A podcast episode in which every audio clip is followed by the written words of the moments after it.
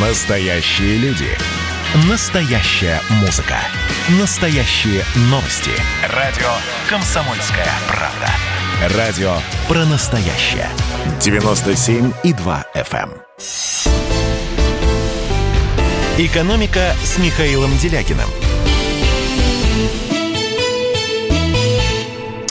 Здравствуйте, дорогие друзья. Э, Какая-то странная новость, что фильм Кончаловского, это автор книги э, «Низкие истины», а, в которой он э, расписал интимную жизнь людей, которые были живы, вот, и которых он знал.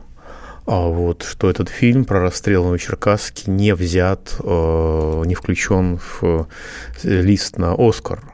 Это что же у нас, антисоветчина, значит, становится менее популярной на Западе? Что БЛМ все-таки на первый план начинает выходить. Не успел товарищ Кончаловский? Надо было снять про то, как советская власть угнетала негров и гомосексуалистов, и тогда, я думаю, все было бы в порядке. Но ничего, будем ждать следующего фильма. А пока мы продолжаем голосовать по пунктам пакта нормальности. Кодекса требований к власти, который поддерживаемый, как я полагаю, абсолютно большинством граждан России. Я собрал списочек этих требований. Вот, и э, мы потихонечку по ним идем и голосуем. А вопрос первый такой. Надо ли ограничивать произвол монополий – от которого сейчас идет рост цен, вводя предельную торговую маржу, это разница между розничной ценой и ценой производителя или импортера, и наделив антимонопольную службу правами, которые аналогичны имеющимся в развитых странах. Там проверки структуры цен и при их резких колебаниях даже возврата цен на место. Если вы считаете, что государство должно ограничивать произвол монополий контролем за структурой цен, звоните, пожалуйста, 8 495 637 65 19. Если вы считаете вместе с нашим государством с Единой Россией, как я понимаю, что э, свобода грабить потребителей при помощи злоупотребления монопольным положением является абсолютной святыней, посягать на нее нельзя категорически, звоните 8 495 637 65 18. Еще раз.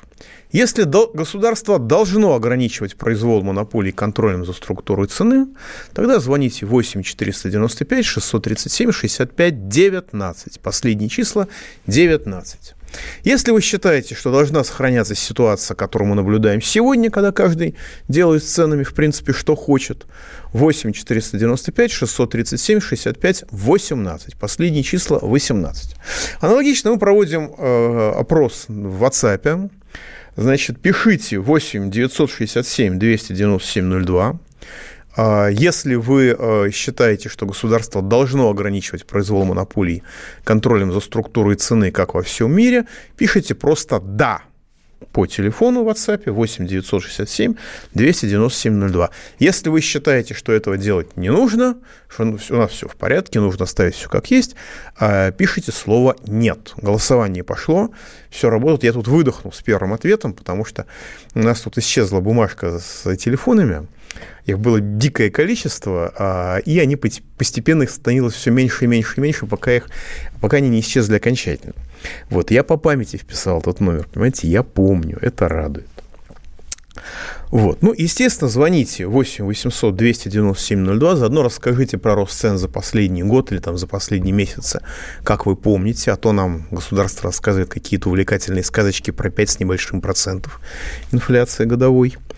А, и э, пишите в WhatsApp, Viber и Telegram 8 967 297 02. Что-то у нас до сих пор нет ни единого члена Единой России э, на WhatsApp. Но я думаю, что заведутся. Куда же они денутся? Есть же они где-то в стране.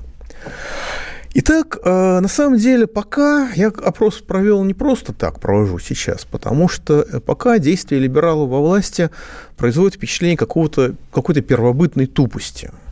Такое ощущение, что строители блатного феодализма, так и хочется назвать их одичалами, даже не подозревают о возможности ограничивать произвол монополий, о том, что это в принципе можно делать. А причем э, многие люди, вполне уважаемые, их в этом такое ощущение, что если не поддерживают прямо, то солидарно с ними. Вот, например, есть такое замечательное Министерство промышленности и торговли. Возглавляет его товарищ Мантуров. И у товарища Мантурова есть заместитель по фамилии, извините, если я неправильно поставлю ударение, э, Евтухов, Виктор Евтухов.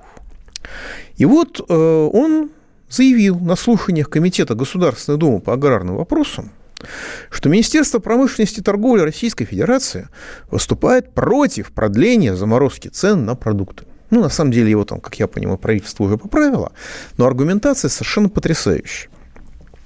По словам заместителя министра, не какого-нибудь там завсегда-то эхо Москвы или журналиста из «Новой газеты». Нет, по словам заместителя министра Российской Федерации господина Евтухова, повышение цен следует, цитирую, «принять».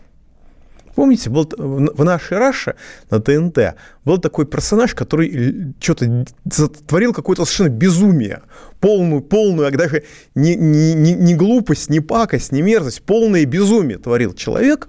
И когда его, значит, ловили спрашивали, что ж ты творишь, что с тобой теперь после этого делать, он виновато разводил руками и говорил, простить и принять. Ну, вот простить э, министр, э, замминистра промышленности и торговли, слава богу, никого не просит, но он и не подозревает, вероятно, о том, что э, члены правительства могут нести ответственность за свои действия. Вот. Но принять, принять он уже просит. И утверждает, что другого выхода нет.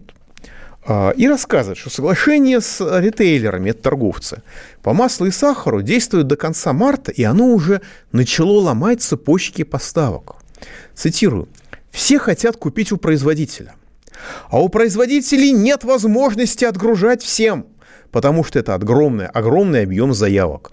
Ломаются старые сложившиеся связи», рассказал Евтухов. В на русский язык. Производитель все равно отгружает определенный объем товара, что произвел, то и отгрузил. Но сейчас сложившиеся связи. Это ситуация с произволом монополий, с произволом посредника, с произволом спекулянта.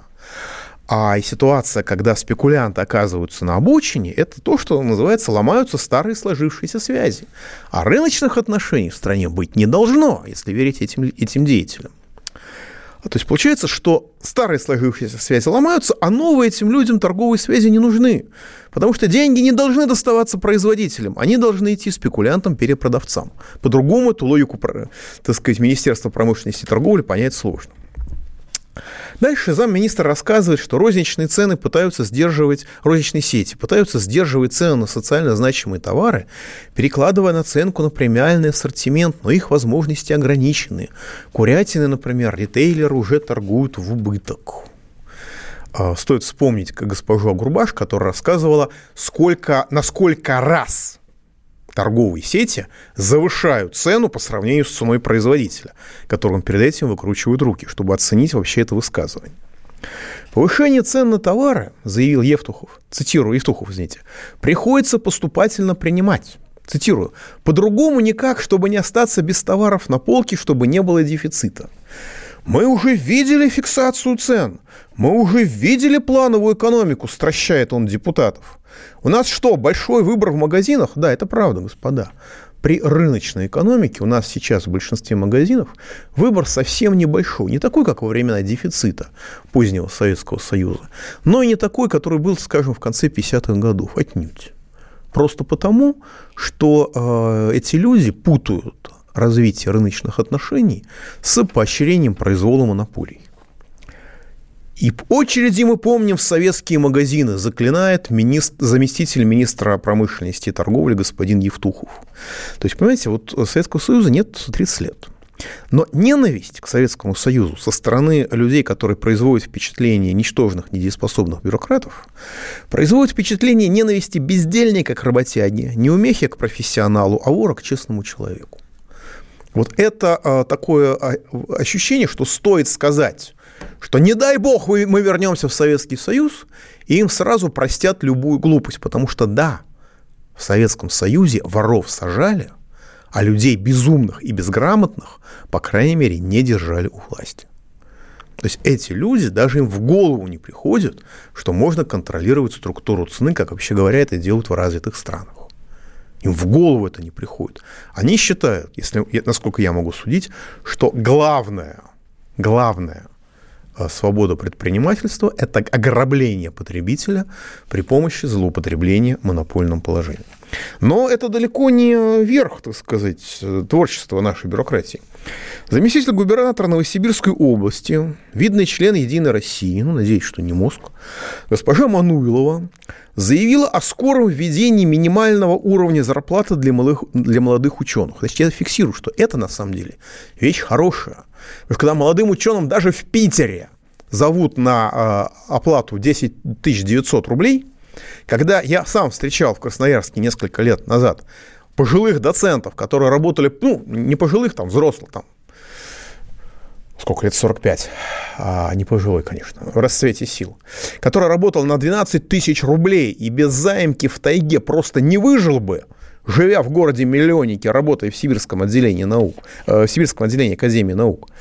Вот, э, минимальный уровень зарплаты хотя бы для молодых ученых – это вещь разумная, когда не работают никакие конституционные нормы о том, что люди там должны иметь право на жизнь, не работают указы э, Путина о том, что человек, который работает полный рабочий день, не может получать ниже прожиточного минимума и так далее.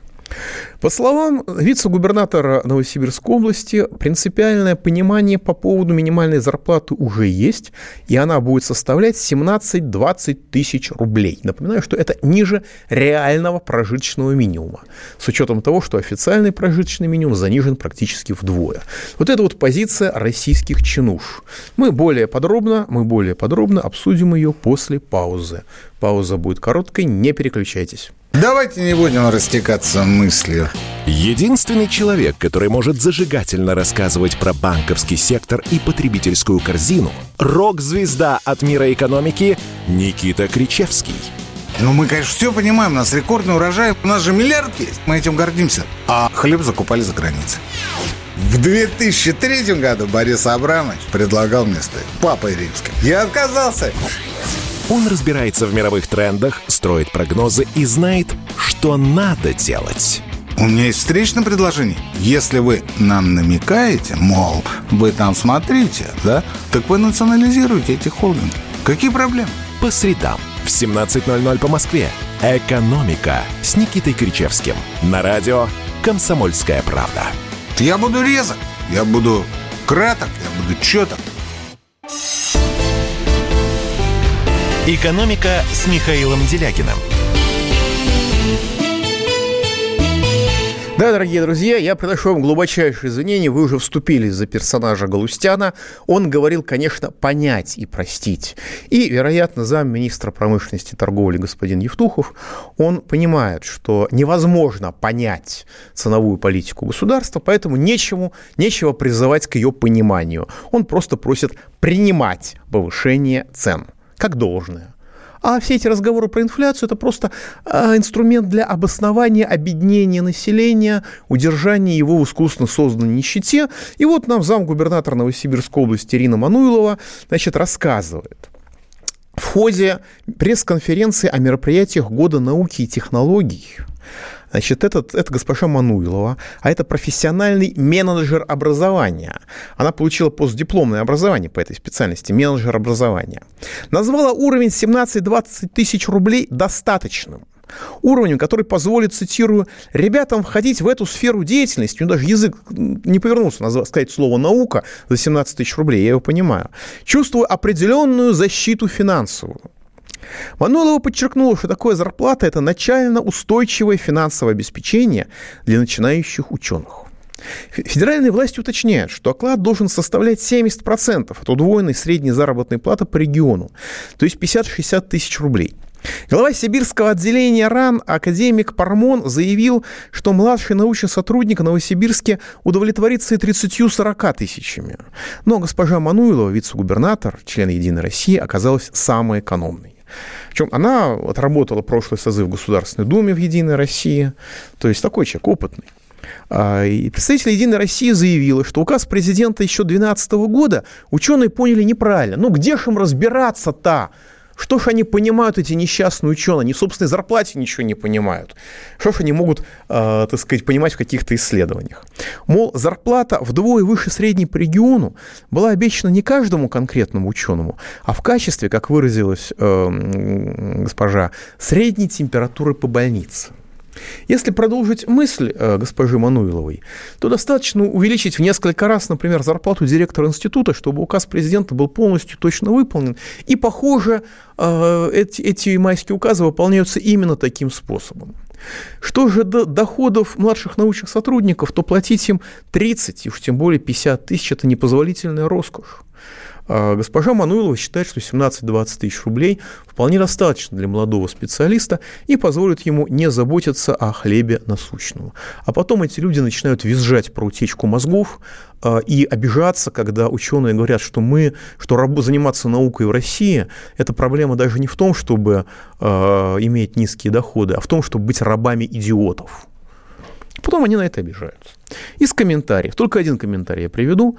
Слова чинуши этой – как контрольный выстрел в голову науки, как приговор последний всей нашей большой стране.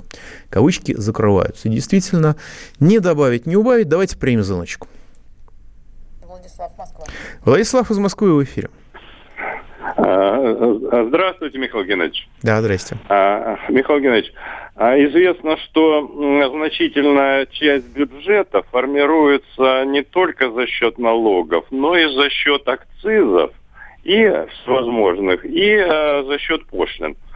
А, особый такой яркий пример – это акцизы на различные виды топлива. При, это с одной стороны. А Понятно. А стороны, вопрос в чем? Простите, пожалуйста. Сейчас, сейчас, сейчас. Я, я подвожу. Сейчас, буквально. Не, не спешите. А с другой стороны, э, мы знаем, как неэффективно расходуются бюджетные средства. И даже остаются миллиарды. Понятно.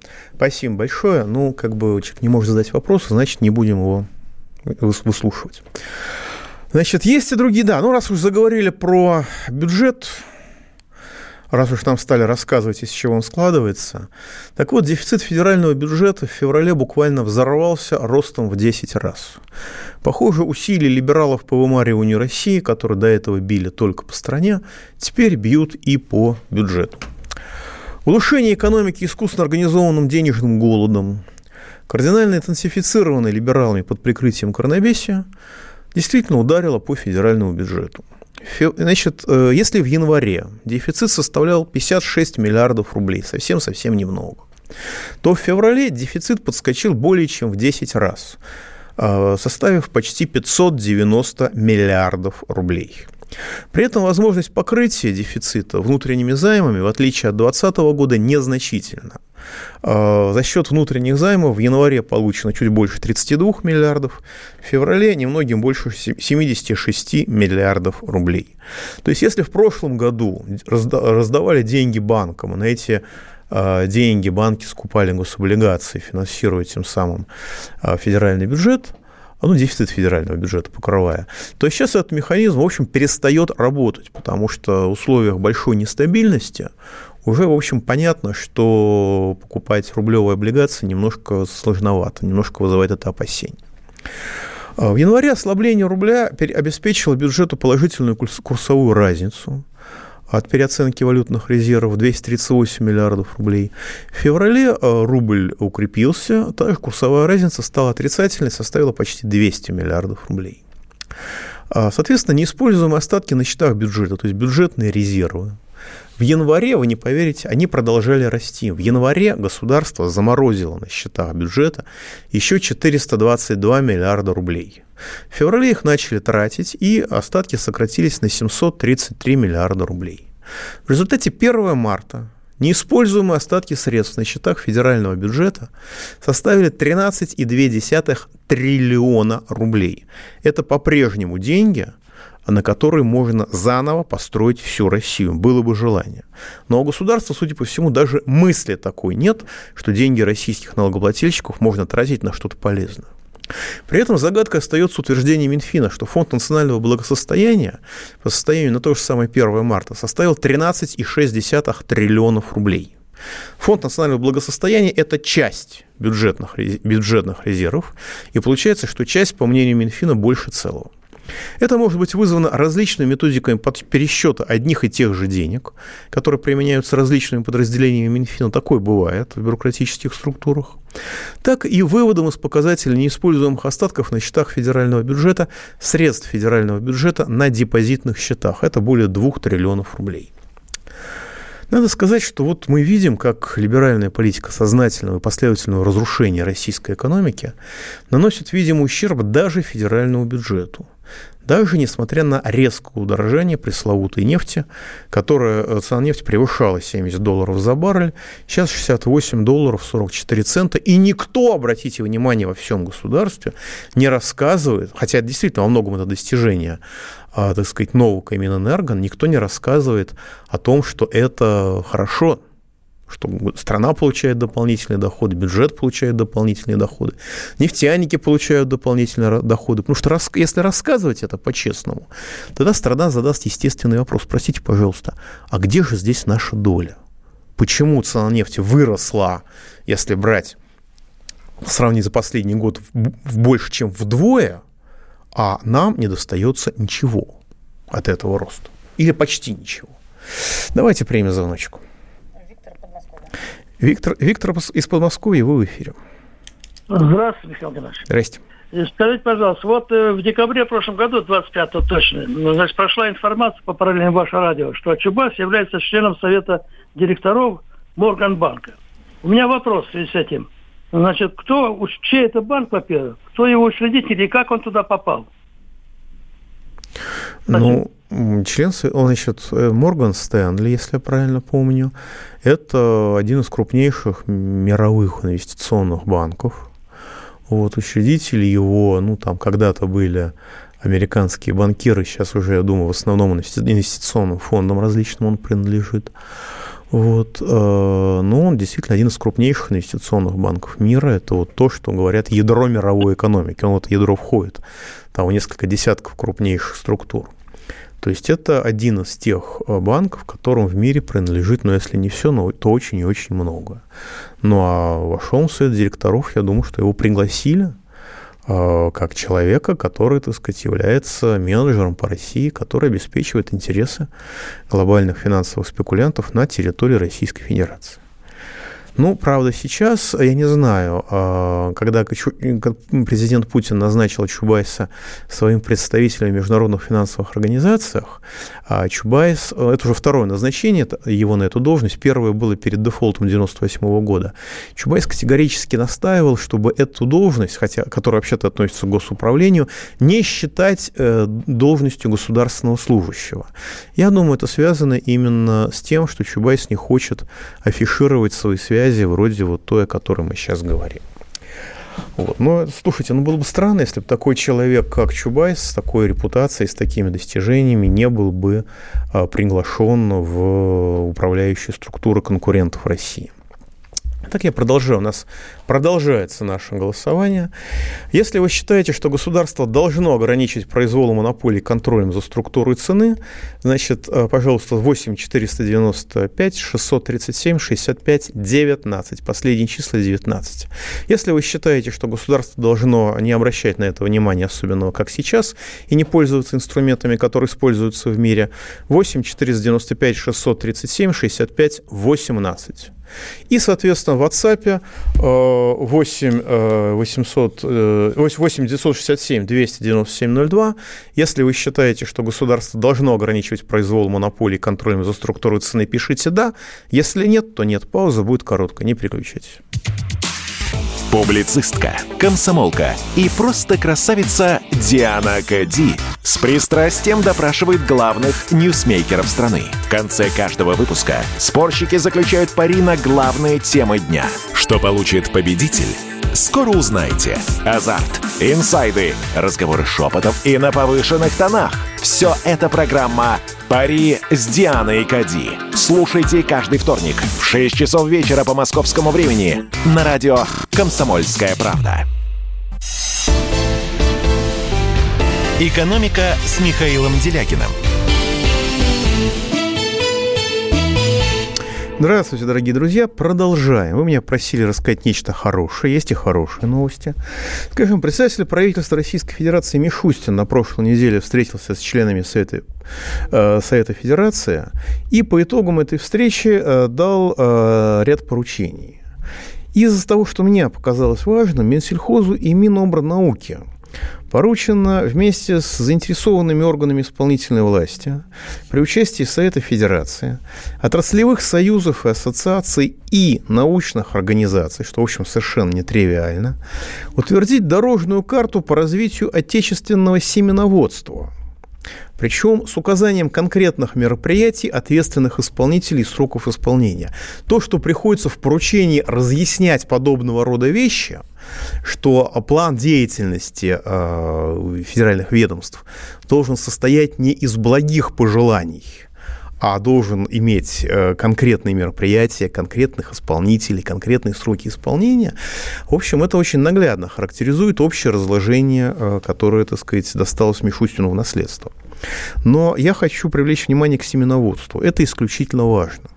Это абсолютно стратегическая сфера, потому что современные высокоэффективные семена, они э, не воспроизводятся. То есть гибридные семена, они дают урожай, но если вы соберете, э, скажем, семена пшеницы, которая взошла, и вместо того, чтобы отправить эти семена в пищу, попытаетесь их посеять, у вас урожайность упадет совершенно чудовищно.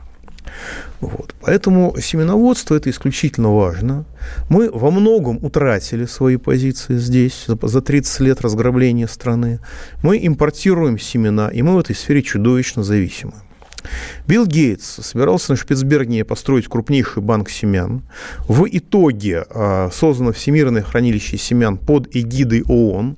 Но я думаю, что не только инициатива Гейтса, но и деньги Гейтса и контроль реальный Гейтса. Вот именно потому, что это ключ к управлению будущему. Когда та или иная а, страна не имея собственного банка семян, не имея собственной генетической базы разнообразия, будет делать что-то не то, ей просто будут отказывать в продаже посевного материала. И она будет загибаться от голода. Это реальная перспектива сегодняшнего дня. У нас в стране есть коллекция Вавилова, Николая Вавилова, Всесоюзный институт растениеводства в Ленинграде, ныне Санкт-Петербург. В блокаду она была спасена умиравшим от голода сотрудниками, которые в прямом смысле слова умирали от голода на мешках с зерном. Вроде бы она была сохранена, несмотря на катастрофу 96 года, когда в здании обвалилась часть крыши, часть коллекции залило. Либеральные реформаторы пытались ее уничтожить, но вроде бы не удалось ее уничтожить, все-таки отстояли. То есть у нас есть для этого, для того, чтобы развить свое семеноводство, научная основа. А вот, э, собственно, отраслевой науки, судя по всему, уже не осталось. И то, что Мишустин уделяет этому внимание, это свидетельствует, что, в общем-то, он понимает остроту этой проблемы. Другое поручение, которое он дал, он дал Минсельхозу и Минфину ускорить обновление госпрограммы по увеличению в оборот неиспользуемых земель сельхозназначения. До 23 марта э, министр сельского хозяйства и министр финансов должны представить план по финансированию этой самой государственной программы. Надо сказать, что с заброшенными землями у нас совершенно абсолютная беда. А, сельское хозяйство уничтожалось методично и последовательными господ, господами-либералами, а, которые по сей день утверждают часто, что не нужно производить свое, достаточно, достаточно купить чужое. Целые поля заросли где 15, где 20, где 30-летние, ну, 30-летних берез нет, а вот 25-летние березнячки сплошь и рядом. При этом а, площадь неиспользуемых земель, по разным данным, колеблется от 44 до 100 миллионов гектар. То есть даже определить, сколько земель заброшено, а получается, что невозможно, потому что разброс более чем вдвое. Но считается, что половина заброшенных земель – это пашня. А чтобы точно определить статус каждого участка, необходима полная инвентаризация земель. Предыдущую версию государственной программы по увеличению в оборот неиспользуемых сельхозземель в Минсельхозе разработали еще при Медведеве. За 10 лет, с 21 по 30 год, предполагалось ввести в оборот 12 миллионов гектар. То есть э, от, менее, от, от чуть больше четверти до менее 1 восьмой неиспользуемой земли за 10 лет. И систематизировать сбор данных о 383 миллионов гектар сельхозземель. На этот проект глава Минсельхоза попросил почти полтора триллиона рублей на 10 лет. В том числе 888 миллиардов планировалось взять из федерального бюджета. Вводить земли в оборот предполагалось более чем постепенно. В 2021-2022 годах предполагалось вводить по 700 тысяч гектар, в 23-24 по 900 тысяч гектар, в 25-м 1,3 миллиона гектар, а с 26 года по полтора миллиона гектар ежегодно. После того, как Мишустин сменил Медведева на посту премьера, госпрограмма пошла на доработку. Насколько можно судить, э, представители правительства не устроили э, огромные масштабы финансирования, его структура и совершенно незначительные темпы ввода земель в оборот. А, при этом прошел год, и программа до сих пор не доработана. То есть, судя по всему, мы наблюдаем нечто слегка напоминающее саботаж. У меня ощущение, что главная проблема этой программы заключается в том, что нынешнее поколение либеральных чиновников, ну, в принципе, не подозревает, что помимо целей, помимо лозунгов, помимо обещаний, любой документ должен содержать механизмы, за счет чего а, субъекты экономики будут достигать соответствующих целей. А на самом деле это самое главное. Главное – это запустить механизм. Вот, скажем, есть такая Брянская область. Ну, земля не то, что неплодородная, а вот как бы вот совсем неплодородная, подзолистая земля, кое-где песок откровенный. Так вот, там уже долгое время идет сельхозреволюция на основе современных сельскохозяйственных технологий которую инициировал губернатор Богомаз, крайне успешный фермер, который эти самые современные технологии в себя внедрил, и там идет, поскольку он эту технику, а, технологию отдает любому, кто хочет, то есть любой человек может прийти, и ему объясняют, э, как надо. Там происходит авральная распашка полей, которые заросли 20-25-летним березняком. Потому что даже если у вас совсем плохая сельскохозяйственная техника, вы получаете 70 центнеров с гектара пшеницы. А так вы получаете 100 центнеров с гектара пшеницы.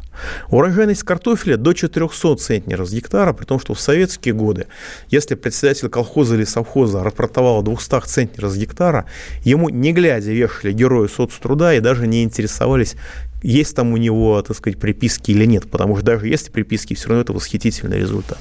Так вот, в Брянской области распашка заросшим, за, за, заросших лесом сельхозземель идет в авральном режиме, потому что это живые деньги. Потому что людям показывают технологию, вот смотри, вот при всей неэффективности, при всем, так сказать, ужасе, при всем бардаке, вот мы даем вам технологию, которая позволяет вам зарабатывать а, ну, кто, кому-то очень приличные, а кому-то просто огромные деньги. Но пони... то, то, что понимают в Брянской области, судя по всему, в Минсельхозе не то, что не понимают, а понимать не хотят. Потому что за год программа так и не доработана. Приходится понукать и, как бы сказать, помягче пинать. Но это беда, на самом деле, не Минсельхоза. Это беда в целом либеральных реформаторов с которыми не очень понятно, что делать, потому что одичалые профессиональные реформаторы, правда, даже не подозревают о важности экономических механизмов. Когда читаешь многие документы, которые готовятся сегодняшним аппаратом правительства, а, возникает шоковое ощущение. Ну, скажем, есть такая стратегия высокотехнологичной экономики – и как бы, э, ну, и некоторые другие документы. И очень часто при чтении этих бумаг возникает ощущение э, диверсии. Возникает впечатление попытки дискредитировать Мишустина, да и всю государственную власть. Потому что как бы, ну, возникает ощущение, что сегодняшние документы, которые готовятся либералами в аппарате, это набор произвольно подобранных и произвольно же сгруппированных лозунгов каких-то картинок непонятных, а то, э, слайдов, презентаций, оторванных от жизни целей, даже без намека на, мека- на механизмы, которые обеспечивают достижение этих во многом произвольных целей. И тем более без намека на запуск позитивных экономических процессов. Такое ощущение, что у нас в аппарате сидят идейно-технологические наследники Грефа, которые занимаются, грубо говоря, тупым распилом бабла, как говорят среди одичалых. То есть э, мысль о том, что вообще говоря, экономика – это то, что должно работать само, то, что нужно запускать задача государства запускать позитивные экономические процессы и слегка их регулировать, это даже не э, доступна сама мысль об этом нынешним людям, которые, э, так сказать, делают те или иные планы. Они что-то слышали про Газплан? Они понятия не имеют о том, как Газплан работал. Но мне, по крайней мере, это преподавали. Я еще с газплановцами, так сказать, э, работал бок о бок. Но вот э, у нынешних либеральных реформаторов в головах какие-то галлюцинации, и они сейчас пытаются всем навязывать свои представления о Госплане в качестве, э, прости господи, экономической политики. Вот это вызывает абсолютный шок. Так что мы вернемся к голосованию. Должно ли государство ограничивать произвол монополий контролем за структурой цен? Если да, 8 495 637 65 19. Если нет, 8 495 637 65 18. Голосование продолжается. Просыпайтесь, вставайте, люди православные! В эфире радио «Комсомольская правда». Я Сергей Мордан. Прогноз на 21 год вас не порадовал, я надеюсь. Конвойные в белых тулупах, лающие овчарки, прожектора шарят по белой пустыне.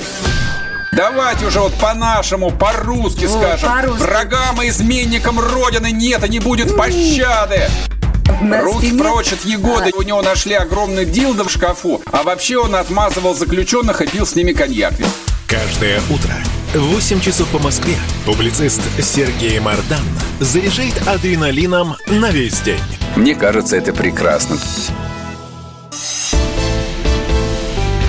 «Экономика» с Михаилом Делякиным – Ну, я думаю, коллеги, вы понимаете, что если кто-то в государстве поверит Владимиру Вольфовичу Жириновскому, что он действительно сможет сделать все позитивно и навести порядок, то его к власти точно никто не подпустит, потому что кому в нашем руководстве, извините, нужен порядок. Вот из Хабаровского края пишет 5874. Дебильные опросы с очевидными ответами. Дорогой коллега, для вас дебильные опросы с очевидными ответами а для российских властей непостижимая тарабарщина. Потому что мысль о том, повторяюсь, что государство должно ограничивать произвол монополий контролем за структурой цены. Это самая очевидная вещь, убежден не только для нашей аудитории, но и для народа России в целом. А для российского государства – это непостижимая мудрость. Вот поймите, пожалуйста, коллега из Хабаровского края, что то, что для вас дебильный опрос с очевидными ответами, для тех, кто вами управляет, это реально непостижимо. Они реально не понимают, как это ограничить произвол монополий и как произвол монополий связан с ценами. У них этой связи в голове, если верить их политике, нету. Значит, по телефону 252 человека проголосовало, 98%, 97%, извините, проголосовало за необходимость ограничивать произвол монополий контролей, контролем за структурой цены. 7 человек, это чуть меньше 3%, считают, что не нужно ограничивать произвол монополий и, в общем и целом, поддерживают политику нашего государства. 97 против, 3 за. В э, WhatsApp проголосовало людей существенно меньше, не 252, а только 45, поэтому соотношение 98 за, так сказать, нормальную политику, а за ограничение произвола монополий, а 2% за сегодняшнюю политику, но 2% это всего один человек. Давайте примем звоночку. Александр с Казани, вы в эфире. Э, здравствуйте, Михаил Геннадьевич. Здрасте. Вот как известно, в советское время это государство наше контролировало это цены, регулировало цены, уделял министерство, это составляли свои штатные зарплаты, это, в общем, и очень, в общем, строго было насчет этих выплат зарплат. Народ не страдал, как это нынешнее время. Вот. Сейчас монополия, это, это как его, олигархи, компании, холдинги командуют нашей экономической политика, экономики. Вот. Вот. И народ из-за этой их политики страдает, рабочий класс, в общем. Вот какой вы выход видите? В чем, в чем причина? Спасибо как, большое. Как вообще... Ну, о причинах да? мы можем говорить бесконечно, собственно, я и говорю. Но какой выход из этой ситуации? Выходов только два. Или народ России образумит государство без разрушения порядка, и тогда, как говорят некоторые, просветлят, просветлиться станет бодисаттвой государства, да? Вот. И мы добьемся мирным путем, мирными методами, законными методами э, нормализации государственной политики, чтобы государство из, от разграбления страны начало выполнять свои обязанности по ее созиданию. Или здесь, или как бы рухнет все. И это тоже более чем вероятная перспектива, к сожалению моему, на сегодняшний день. Давайте еще примем звоночек. Федор Юрьевич из Краснодара. Здравствуйте, Михаил Здравствуйте. Геннадьевич. Я пенсионер, инвалид по зрению, незрячий. У меня вот такой вопрос. Почему государство наше постоянно нарушает свои же а, как бы, законы, которые приняли? Вот нет, я, суть вопроса такая быстрая. А, я инвалид по зрению, мне положено опекун по а, нетрудоспособности.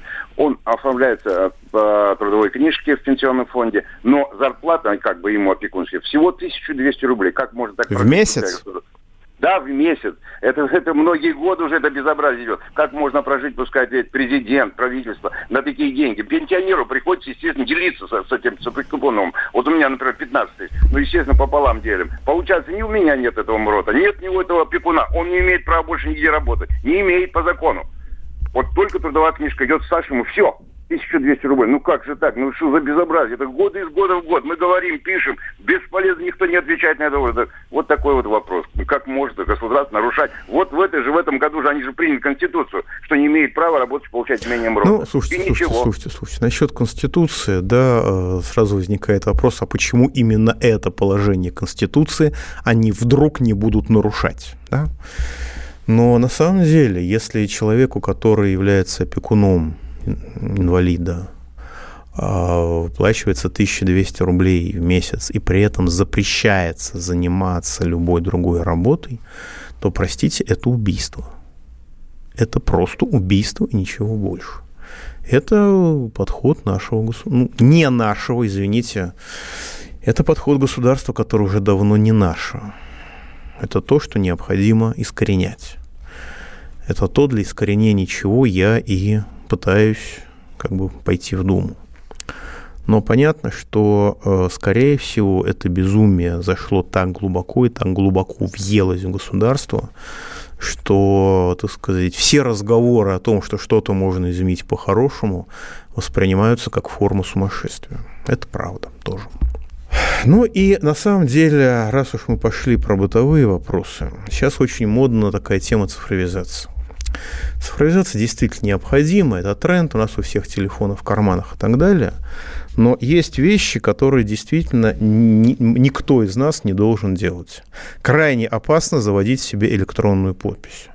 И по-хорошему лучше вообще не, не, не, полениться, потратить время и оформить официальный отказ об электронной почте, от, об электронной подписи, чтобы мошенники не сделали ее на вас без вашего ведома. В набережных Челнах последний случай. Женщина совершенно случайно при заполнении своего налогового кабинета обнаружила, что она, оказывается, долгое время владела предприятием с многомиллиардными оборотами. Она об этом узнала, мошенники на нее, пользуясь ее электронной подписью, якобы не взламывая, все это оформили. Суд не принял к рассмотрению, полиция без разницы, слава богу, хоть, хоть сейчас хоть, хоть прокуратура пытается что-то сделать. Но отдать нынешнему государству свои биометрические данные, то же, что доверить его представителям, первому попавшемуся полицейскому, свой кошелек. Счастливо. Экономика.